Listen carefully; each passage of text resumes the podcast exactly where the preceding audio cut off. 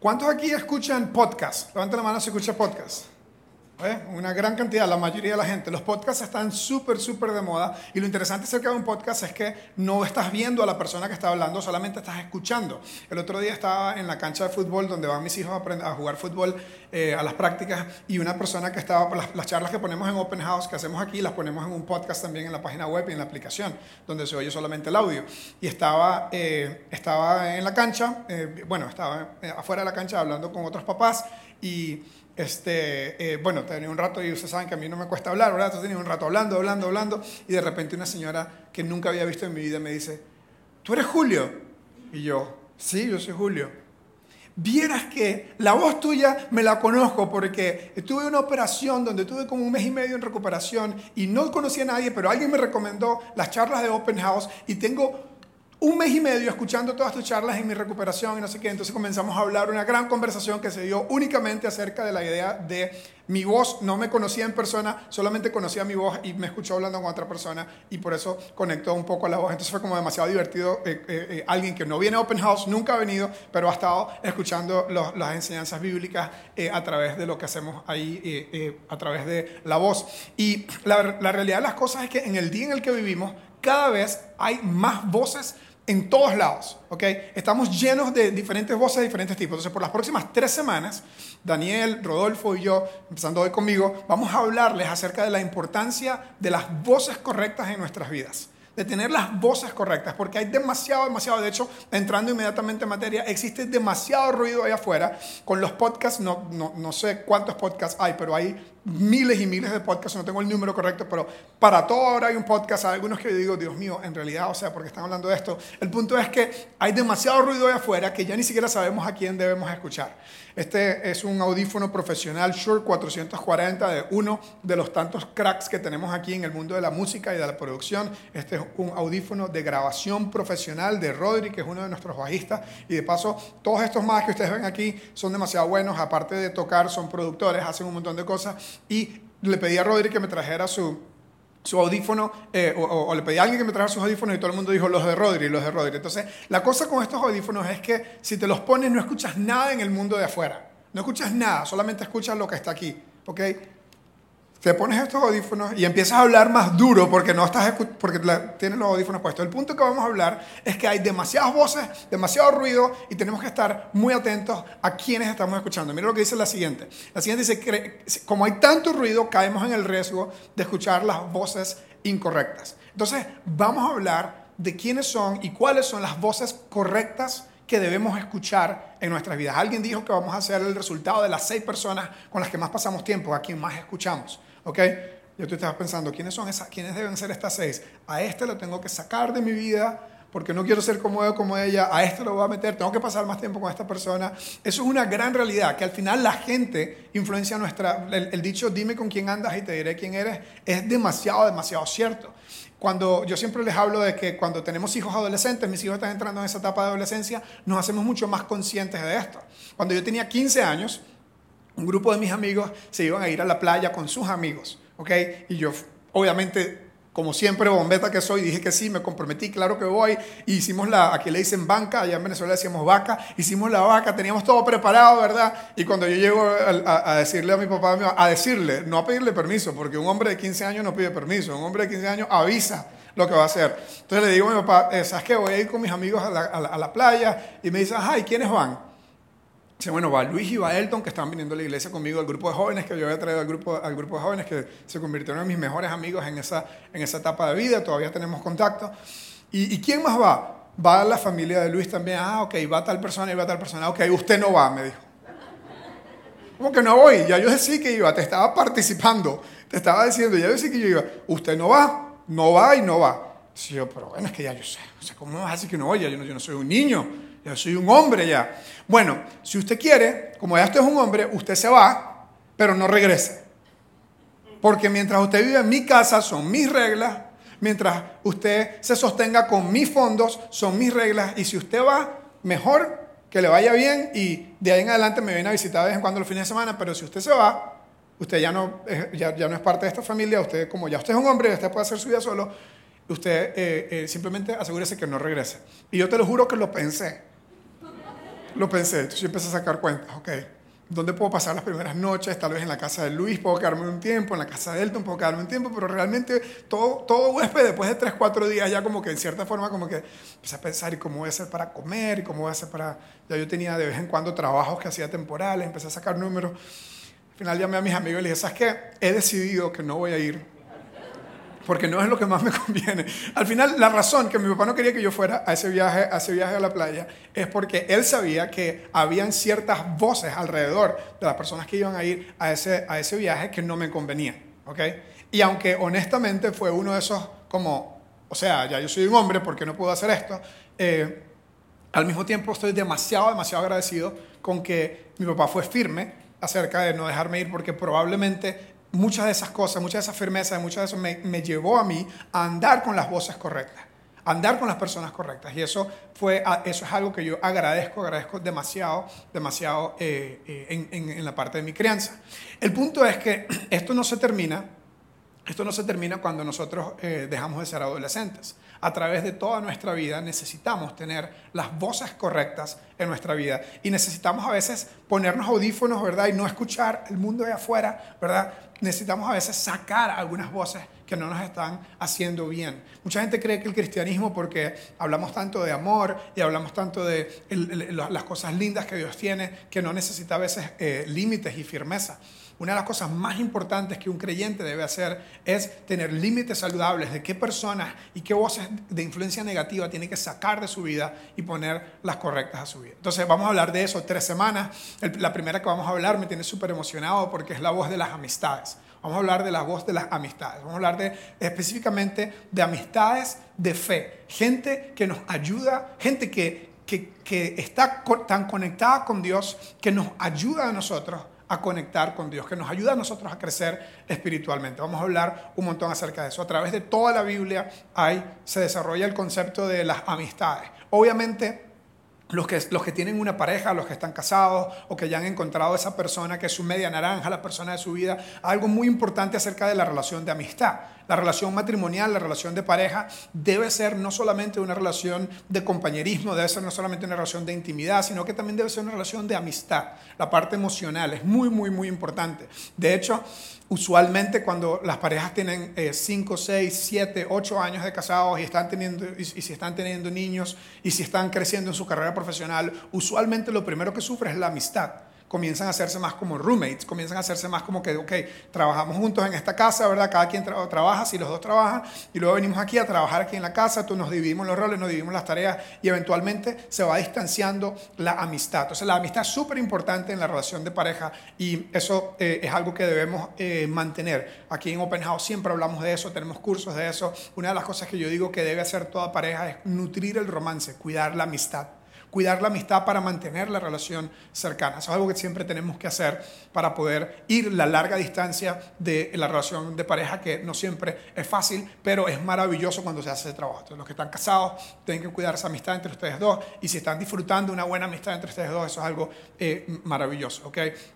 A veces es diferente para el hombre y para la mujer, pero en general es súper importante que la pareja tenga una relación de amistad y eso a través de toda la Biblia también se nos enseña. Luego están las amistades de personas del mismo sexo. ¿okay? De hecho, en la Biblia se nos habla mucho acerca de cómo dos personas del mismo sexo pueden llegar a tener una conexión de amor profundo. Yo creo que esa fue la relación que yo tuve y, y, y que en cierta forma recientemente estoy reconectando con dos de mis amigos de la infancia, con Luis y con Elton que estaban en la misma cuadra en la, en, la, en, la, en la, donde yo vivía, los invité a la iglesia, ellos me invitaban a la playa antes de ser cristianos, ¿verdad? Y no me dejaban ir, como ya les dije, y eventualmente ganamos la batalla nosotros, mi familia los llevaba ellos a la iglesia y se convirtieron en dos de mis mejores amigos. Teníamos 13, 14, 15 años cuando empecé esta relación con ellos, y te lo juro que a veces dormíamos en la misma cama, y suena como demasiado extraño, ¿verdad? Yo no quisiera que mis hijos hagan eso hoy con sus amigos, pero yo recuerdo muchas veces que estábamos en un campamento y no había suficiente espacio, poníamos dos, dos, col, dos colchonetas o dos, o dos camas juntas, y ahí paramos toda la noche hablando y en realidad había una relación de amor, una relación de, una relación de amor que obviamente un macho como yo no va a decir, Luis, te amo, ¿verdad? Pero, pero, pero, en, real, pero en, realidad, en realidad, de hecho yo me mudé a Estados Unidos y, y siempre traía regalos para, para, para mis hermanas, para un primo súper especial y para Luis. Tenía, esa relación especial con él. De hecho, en la Biblia, en el Antiguo Testamento, se nos habla acerca de la relación que David y Jonatán, el hijo del rey Saúl, tuvieron, que era una relación de increíble amistad. Dice la Biblia que sus almas quedaron entrelazadas. Y lo, que, y lo, y lo que hacen dos personas que tienen el alma entrelazada, ¿verdad? Que puede ser otra vez una relación de pareja o una relación de dos amigos o una relación de dos amigas, es, es en realidad ver por los intereses de la otra persona. Eso es lo maravilloso de la amistad verdadera, que la amistad verdadera no es egoísta. Y eso es muy difícil a veces, sobre todo para los hombres. Yo reconozco que para mí soy tan enfocado, soy tan a veces tan ambicioso que en mis relaciones eh, eh, eh, me demuestro o parezco o soy a veces un poco egoísta. No estoy con mi tema, con mi agenda, con lo que yo quiero. Y, mi esposa es todo lo contrario. Mi esposa, incluso hemos hecho todos los, todos los, ah, ¿cómo se llaman? Los, encuestas y, y, test, ¿verdad? Todo ese tipo de todo hemos hecho, hasta los de las revistas hacemos de vez en cuando. El punto es que, el punto es que en el Enneagram hay uno que se llama el Enneagram que es súper bueno, ella es número 2 y la persona número 2 es la persona de apoyo y de servicio, ¿verdad? Y yo soy número 8, la persona número 8 es el líder, ¿verdad? Vamos para adelante y ojalá que alguien me apoye y me ayude, ¿verdad? Entonces, muchas veces a mí me ha tocado aprender en mi relación con Ashley que en lugar de que yo esté hablando de mis cosas, mis cosas, y ella haciéndome preguntas de mis cosas, que de vez en cuando yo tengo que pausar de hablar de mis cosas y hacer preguntas de las cosas de ella, ¿verdad? Dejar de ser egoísta, interesarme en los intereses de ella, ¿verdad? Igualmente en una amistad, una amistad buena, lo que tiene es que, es que no, no, se pone el egoísmo a un lado y se interesa uno en la otra persona. Entonces, a través de toda la Biblia se nos habla acerca de la importancia de tener esa gente. Si usted tiene uno o dos amigos de, de, gran profundidad, donde usted puede decir que en cierta forma hay una conexión de que sus almas están entrelazadas, ¿verdad? Como la, de, como la de David Jonatán, eso es una gran bendición y sobre todo si es el amigo correcto que lo va a influenciar en el camino, en la dirección, en la dirección correcta. Yo he tenido eso en mi vida, yo confieso que por esta personalidad que tengo tan intensa y tan, y tan enfocada en tareas y en logros, a veces y, también la vida ocupada y todo lo demás, eh, reconozco que en la etapa reciente que estoy, como en los últimos dos, tres años, y tal vez por la pandemia también, no sé, he tenido como esa necesidad de quiénes son mis amigos, porque yo soy amigo de todo el mundo, todo el mundo, que yo me conozco, encuentro a alguien en la calle y todo el mundo es mi amigo, ¿verdad? Pero quién es ese amigo de verdad, esa persona que yo sé que me conoce y que yo lo conozco y que tenemos el alma entrelazada y que quiero lo mejor para mí y que yo quiero lo mejor para él, eh, eso es algo eh, súper, súper importante. Entonces, en cierta forma, lo que estoy hablando hoy, lo que estoy diciendo algo hoy, no es algo en lo que soy un experto, sino un proceso en el que estoy de asegurarme que tengo personas en mi vida donde no solamente me conocen a un nivel superficial, sino que me conocen a un nivel profundo. Yo creo que eso es demasiado, demasiado importante. Otra vez en el Antiguo Testamento se nos habla un montón acerca de eso. En eh, uno de los primeros momentos donde aparece la idea de la amistad en el, en el, libro de Job, donde Job, después que tuvo todas sus calamidades, independientemente si fue el libro de Job una novela eh, de ficción o una historia real, Job pierde todo, pierde todo lo que tiene y vienen desde muy lejos sus amigos y se sientan con él. El texto dice que estuvieron siete días en silencio, siete días sentados en la sala, simplemente haciendo duelo con su amigo. Y cierto que de vez en cuando un amigo viene y te da un abrazo cuando estás en un problema y no te tiene que decir nada, pero ya tú sabes ya que estás sintiendo ese amor, estás sintiendo esa conexión de esa persona. Ese es uno de, las primeras, de los primeros momentos de, donde aparece en la Biblia la importancia de las buenas amistades. Otra vez, como les dije, más adelante, la historia de David y Jonatán, un poquito más adelante incluso, eh, Salomón escribió acerca de la importancia de la amistad. En el libro de Eclesiastés dijo, mejores son dos que uno, tienen mejor paga que por su trabajo. Y un cordón de tres dobleces no se rompe pronto. Esa idea de que de vez en cuando tener un amigo con quien haces cosas, con quien compartes, es algo demasiado, demasiado importante. Mi historia favorita en el Nuevo Testamento acerca de esto es la historia de cuatro amigos que trajeron un paralítico a Jesús. ¿Se recuerdan esa historia? Se las voy a leer, después les voy a dar lo que considero es la interpretación de esa historia y luego les voy a, eh, vamos a sacar una aplicación para nosotros eh, en el asunto de, eh, de, que estamos hablando de la amistad. Y todo lo que estamos tratando de hablar en este sentido es las voces de fe el tener amigos que nos motivan, nos retan y nos ayudan a crecer en la fe. ¿Okay? Cada uno de nosotros necesita tener un amigo que nos motiva, que nos reta, que nos ayuda a crecer en la fe. Y cada uno de nosotros necesita o debe ser un amigo para alguien que lo motiva, que lo reta y que lo ayuda a crecer en la fe. Por eso en Open House insistimos tanto en los grupos pequeños, porque sabemos que las amistades tienen una química natural que tiene que suceder, ¿verdad? Pero al menos nosotros podemos, podemos hacer la cita Ciertamente no podemos crear la química, pero podemos hacer la cita entre personas que se sienten a conversar juntos y por ahí tal vez puede surgir una amistad que nos puede motivar, retar y ayudar a crecer en la fe. Por eso es que es tan importante que cada persona esté en un grupo. Yo sé que hablamos un montón de eso, pero un grupo es una de las mejores formas de conectarnos con personas para crecer, para crecer en la fe y siempre vamos a estar insistiéndoles en eso. Obviamente requiere compromiso, obviamente requiere cierta incomodidad, obviamente requiere eh, disciplina, ¿verdad? De que un día lo haces y otro día no lo haces, tienes que tener compromiso y disciplina, pero merece mucho la pena. Ok, de regreso a la historia. Les voy a leer la historia completa y después vamos a ir haciendo algunos comentarios acerca de la historia y sacar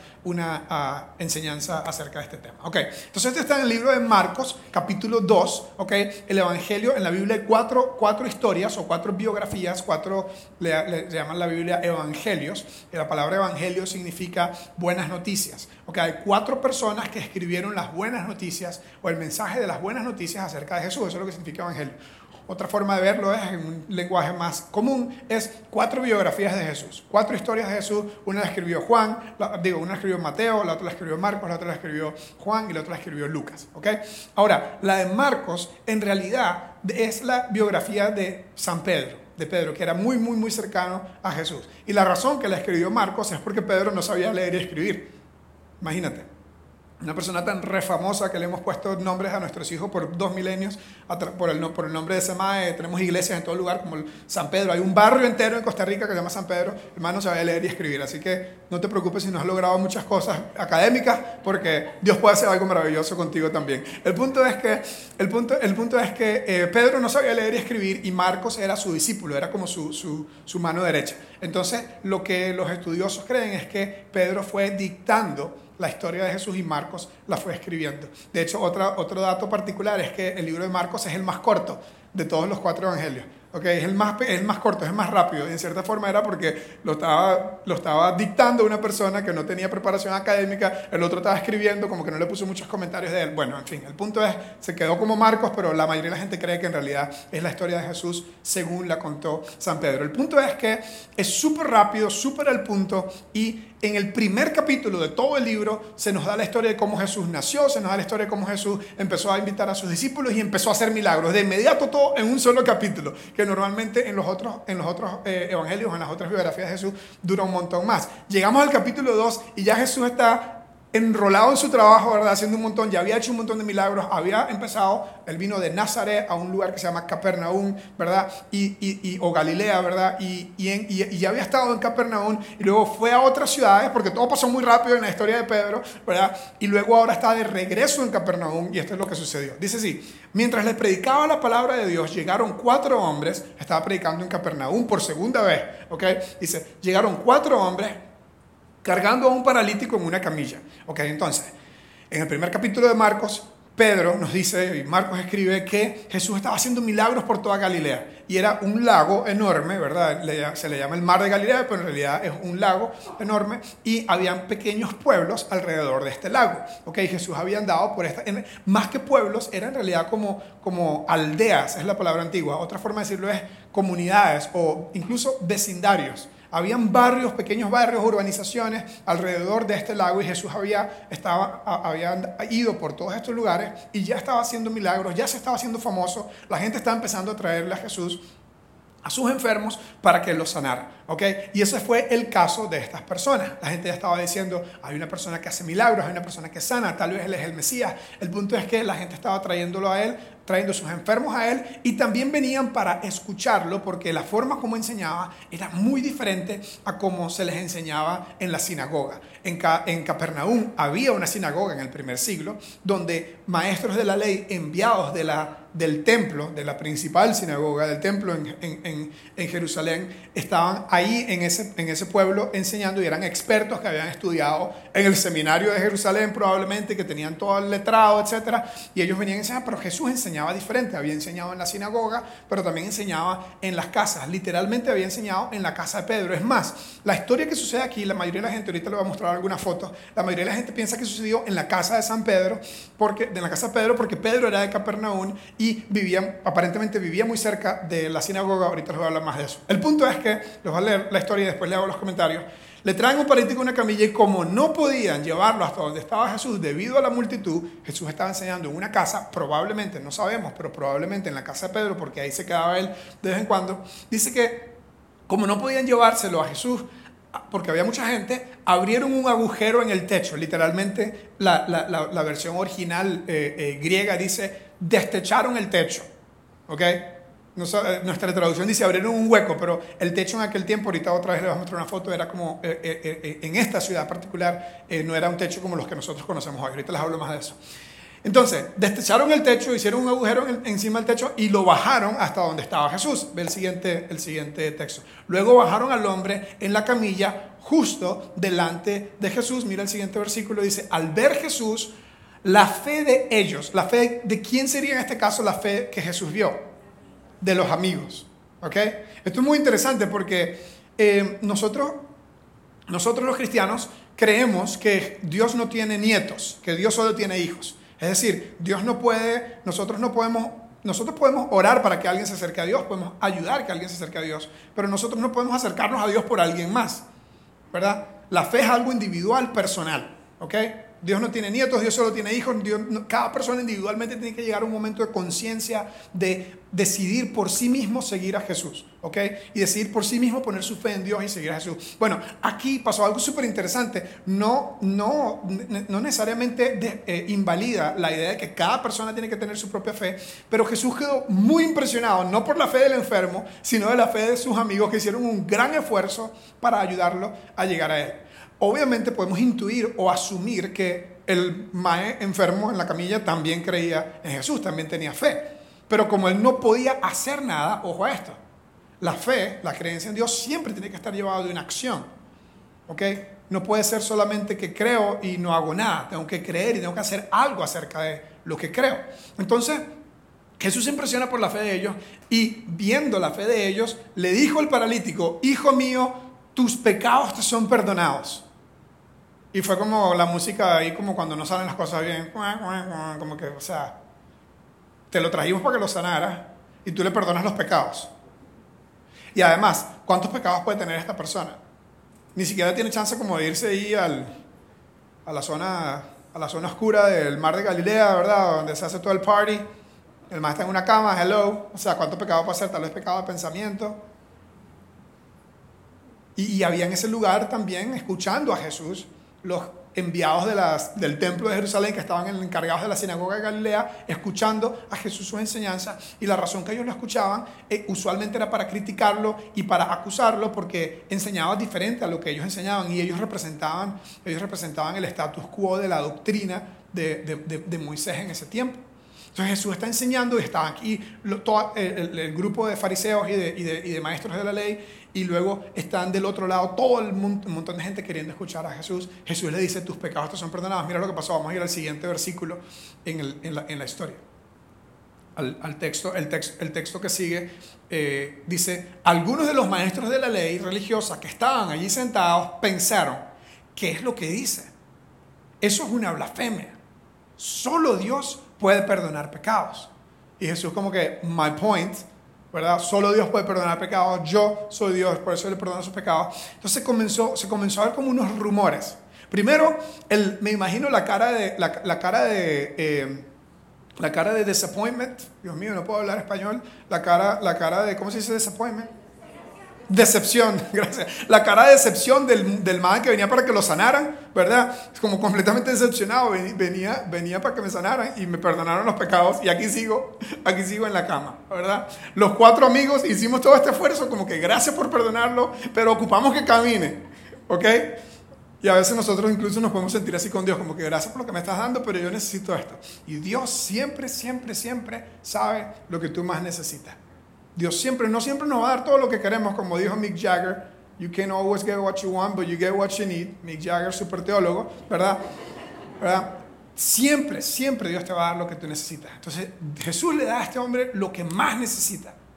Una relación directa con Dios, perdón de pecados. ¿Y qué pecado había hecho? Los fariseos están diciendo, ¿y este que se cree? ¿Qué clase de blasfemia es esta? ¿Cómo se le ocurre el perdonar pecado. Solamente Dios puede hacer eso. Además, nosotros tenemos un sistema que estableció Moisés para el perdón de pecados. ¿ok? Si sigues la ley, te va a ir bien. Si no sigues la ley, te va a ir mal. Es más, probablemente este hombre está en esa cama porque no siguió la ley. Así que sí merece perdón de pecados, pero no tuyo, sino de Dios. Y si no podía, y si, y si no podía ir al templo a cumplir todos los sacrificios, al menos una vez al año, que alguien lo ayudara. Y tenían todo un sistema, todo un sistema, igual como tenemos nosotros, ¿cierto? De confesarnos de vez en cuando, o tal vez algunos no se confiesan hace mucho tiempo, deberíamos poner un confesionario aquí. Bueno, yo no quiero confesar a nadie. El punto es, el punto es que tenían su sistema, igual como nosotros tenemos nuestro sistema de conectarse con Dios, de acercarse a Dios. Y Jesús estaba diciendo, te perdono tus pecados. Eso no se adaptaba al sistema mosaico que se había establecido. Jesús estaba cambiando las cosas. Mira lo que dice el siguiente texto. En ese mismo instante, cuando Jesús los ve escuchando, y este es el problema cuando tú estabas con Jesús, porque Jesús sabía lo que tú estabas pensando. Imagínate que tuvieras ese poder, porque que estás en una conversación y sabes lo que la otra persona está pensando. O sea, eso tiene que ser algo brutal. Jesús al mismo instante supo lo que pensaba, así que les preguntó, ¿por qué cuestionan en su corazón? ¿Por qué están cuestionando? ¿Por qué no me lo dicen? Al menos tengan la decencia de decirme lo que están pensando, porque yo sé lo que ustedes están pensando. Mira lo que dice después. ¿Qué es más fácil decirle al paralítico? Tus pecados te son perdonados Bastante fácil decir esa frase. O que todo el mundo sabe que este hombre está para, es que este hombre es un paralítico y que, y que, y que todo el mundo lo ha visto así por muchos años. Y qué difícil sería decirle, ponte en pie, toma tu camilla y anda. O como decía la versión en la que yo me aprendí, levántate, toma tu lecho. La versión Reina Valera revieja, lecho es una palabra que no usamos, que significa cama. Eh, en España lo decían hace 500 años para decir cama. Ponte, ponte de pie, toma tu camilla y anda. ¿Qué es más fácil decirle? ¿Te perdono tus pecados o hacer el milagro que ustedes quieren ver? Y luego vean lo que Jesús les dice. Así que demostraré, o para demostrarles, que el Hijo del Hombre, hablando de sí mismo, tiene autoridad, y esta palabra es clave en el milagro. En la Biblia hay, en el Nuevo Testamento hay dos clases de historias de Jesús. Una son parábolas, que son historias ficticias que enseñan una aplicación, un punto que Jesús quiere enseñar, como cuando vemos una fábula, ¿verdad? El, no sé, los tres cerditos y el lobo, qué sé yo una historia que no es necesariamente cierta, que nos quiere dejar una enseñanza. Eso es una parábola en el Nuevo Testamento. Y otra es, una de las grandes formas como Jesús enseñaba, eran sus milagros, que era algo cierto que sucedía, que habían evidencias y hechos de lo que había sucedido. Y el, la parábola tenía el propósito de darnos una enseñanza. El milagro de Jesús siempre tenía el propósito de confirmar su autoridad los milagros de Jesús siempre tenían no solamente el propósito de sanar a la persona, de sanar al ciego, de multiplicar la comida, sino de que todo el mundo supiera que Jesús tenía autoridad sobre enfermedades, que Jesús tenía autoridad sobre la naturaleza, que Jesús tenía autoridad sobre todo. Y que Él quiere tener autoridad sobre ti y sobre mí. Esto es algo poderoso. Que ciertamente Jesús tiene autoridad sobre la naturaleza porque, porque logró calmar una tormenta, que tiene, tiene poder supernatural pero tú y yo somos el único elemento de la naturaleza que tiene que voluntariamente sujetarnos a su autoridad. Entonces Jesús dice, para demostrar que el Hijo del Hombre tiene autoridad en la tierra y para perdonar pecados, entonces Jesús miró al paralítico y le dijo, ponte de pie, toma tu camilla y vete a tu casa. Mira lo que sucedió en la historia. Parecía como si fuese sido un setup, ¿verdad? Como, como, un, como dramatizado. El hombre se levantó de un salto brincó, o sea, ni siquiera fue como poco a poco, así como que, ay, me duele aquí tanto tiempo, no, se levantó sano, inmediatamente tomó su camilla y salió caminando y todo el mundo iba abriendo, me imagino, porque el lugar estaba demasiado, el lugar estaba demasiado full, demasiado lleno y eh, el siguiente texto ve lo que dice, dice, vamos a la, a la siguiente lámina, dice, todos estaban asombrados y alababan a Dios exclamando, nunca, jamás hemos visto algo así. Entonces, el primer punto de todo esto aparte del punto de los cuatro amigos, que ahorita vamos a regresar a eso, es el punto de la autoridad de Jesús.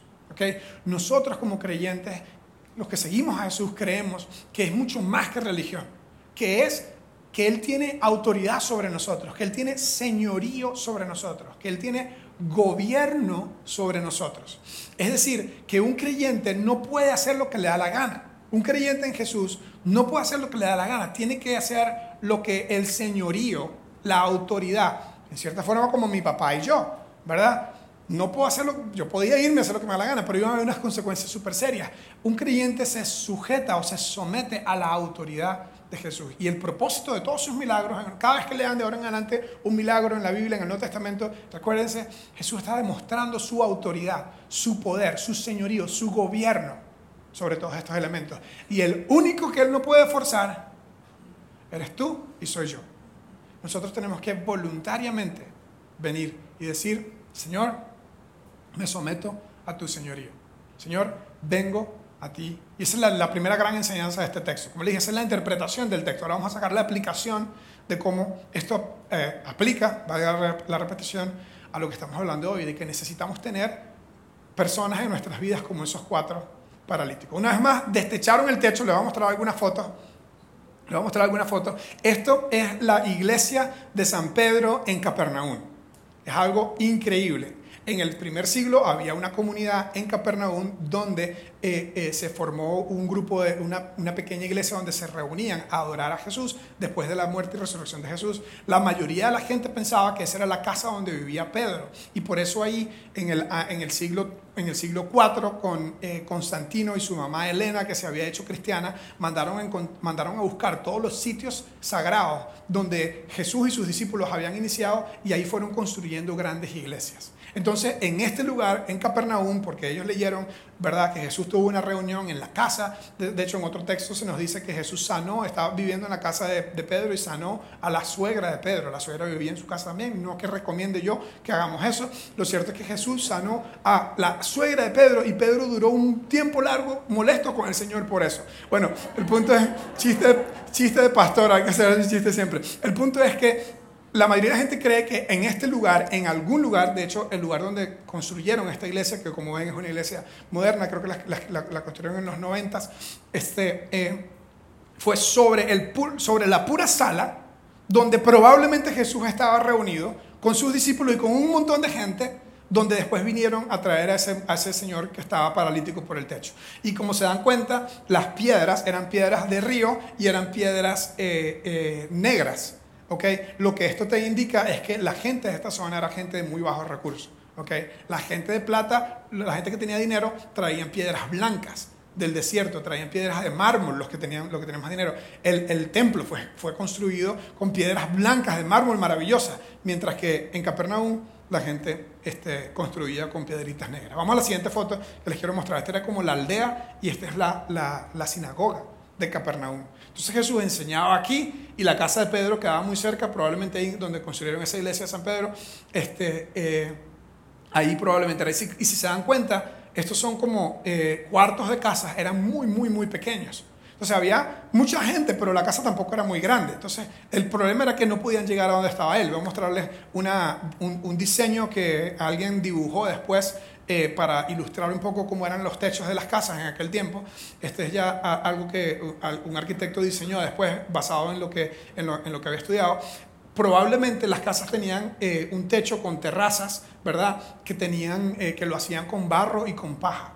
Era la forma como ellos construían. Entonces, no fue que tenían un techo como el de nosotros, que tuvieron que buscar un martillo eléctrico para romper el techo y les caían las piedras a la gente en la casa, pero era barro y paja que se había secado y lo fueron, lo fueron quitando, ¿verdad?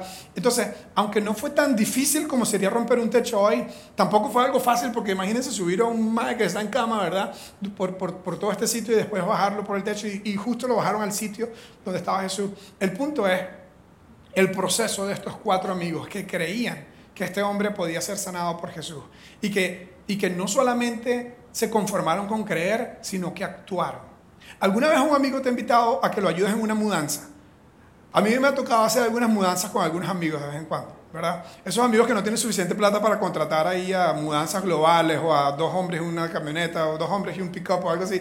Es cierto, ese tipo de amigos, ¿verdad? Que necesita, mira, me estoy pasando de apartamento y necesito si pueden venir el sábado, yo voy a tener pizza para todo el mundo y todo el que lleva a tener pizza y uno va pensando en la pizza, ¿verdad? Y al final uno dice, no hombre, esta pizza me salió carísima. Yo hubiese quedado sin comer pizza porque tuve que subir un, un, un eh, ¿cómo se llama? Tuve que subir un, una nevera, una refri enorme, me golpeé la espalda, voy a tener que gastar cuatro pizzas en el, en el fisio que me va a llevar con la espalda. Bueno, el punto es, a mí me ha tocado de vez en cuando ayudar a un amigo a mudarse y la cosa con la persona que llega ese día a ayudarte a mudar es esto. Esa persona está siempre dispuesta a incomodarse por ayudar a su amigo. Porque la pizza no vale la pena, ¿ok? No es por la pizza que uno va a ayudar a alguien a mudarse. ¿Ok? Todos nosotros necesitamos amigos y necesitamos ser un amigo que está dispuesto a incomodarse por ayudar a otro. Y sobre todo, que está dispuesto a incomodarse por ayudar a alguien que necesita acercarse a Dios. Y cierto que en el mundo que vivimos, especialmente un grupo como nosotros que tiene tanta comodidad, que está tan acostumbrado a que cada quien resuelve solo, un mundo muy individualista, ¿verdad? Cuando alguien necesita ayuda, como que si voy de camino y si no me estresa mucho, pero si me tengo que salir y desviar, no puedo.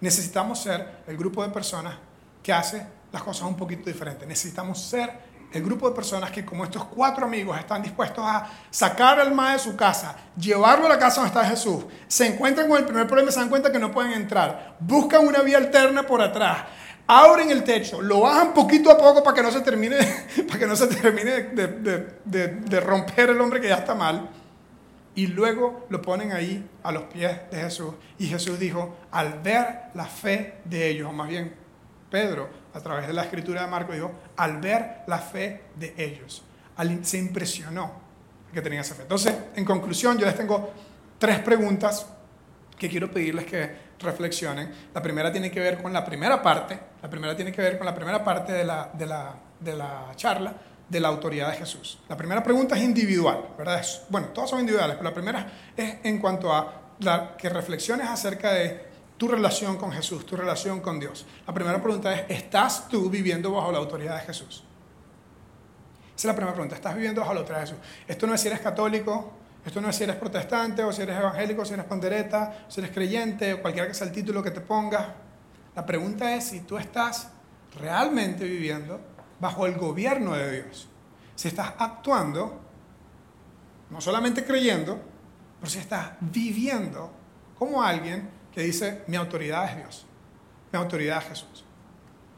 Yo te aseguro que si tú haces eso y comienzas con una decisión, no la decisión de tus padres que iban a la iglesia católica y te bautizaron, no la decisión de mis padres que iban a la iglesia evangélica y me enseñaron toda la escuela dominical, una decisión personal de decir, me pongo bajo la autoridad de Jesús, decido seguirlo a Él. Si tú haces eso, yo te aseguro, como Miguel hoy, como Miguel y Rosaura, pase lo que pase, tu vida va a estar siempre bien, siempre en mejora. Porque vas a estar siendo guiado por Él, por el plan que Él, tiene, que Él tiene para ti. Esa es la primera gran enseñanza de hoy. Y la segunda es, también en forma de una pregunta, ¿quién te ha ayudado a venir a Jesús? ¿Quién es esa voz de influencia? ¿Quién es esa persona que te ha ayudado a acercarte a Dios? Que pienses un poquito quién fue la persona que me invitó primero y de pronto hoy mándale un mensaje de pronto mándale un mensajito de texto.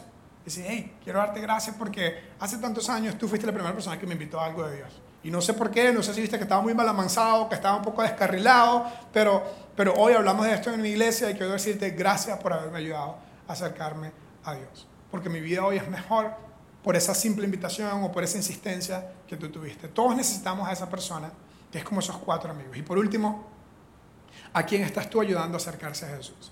Esa es la, tercera y última pregunta de reflexión. ¿A quién estás tú ayudando? ¿Okay? Hay una persona ahí afuera que solamente tu voz puede ayudar a que se acerque a Jesús. Es decir, que tú y yo tenemos el rol de ser como esos cuatro maes que agarraron, mira, tú agarras una punta, yo agarro la otra y vamos a subir este mae para ayudarlo a que se conecte con Dios. Que hay alguien ahí afuera que está espiritualmente paralítico y que solamente tu voz, solamente tu ayuda, solamente tú puedes ayudarle a que se acerque a Dios. Todos necesitamos las voces correctas en nuestra vida. Necesitamos esos cuatro amigos que nos ayudan a acercarnos a Jesús y necesitamos ser nosotros eso para alguien más. Vamos a cerrar con una oración. Mientras estamos orando, yo los voy a guiar en una pequeña reflexión de las mismas preguntas que le acabo de hacer. Si quieren, por favor, cierren sus ojos para orar. Y mientras ustedes están en esa posición de oración con ojos cerrados, yo les quiero preguntar, ¿estás tú bajo la autoridad de Jesús? Y otra vez, no es que si eres católico o si vienes a la iglesia de vez en cuando es, ha llegado el momento donde le dices, Jesús, quiero que seas tú mi autoridad, no quiero ser yo el que maneja mi propio barco, quiero que seas tú el que lo hace. Si tú estás aquí, tal vez antes has hecho algo parecido, pero me gustaría retarte hoy, me gustaría invitarte, dejarte el reto, la invitación, a que decidas ponerte bajo la autoridad de Jesús. Eso puede ser algo tan simple como en esa posición de oración, en tus propias palabras, en tu mente, decirle, Jesús, te abro mi corazón. Decido no seguir manejando mi propia vida yo. Te doy el volante, sé tú mi autoridad.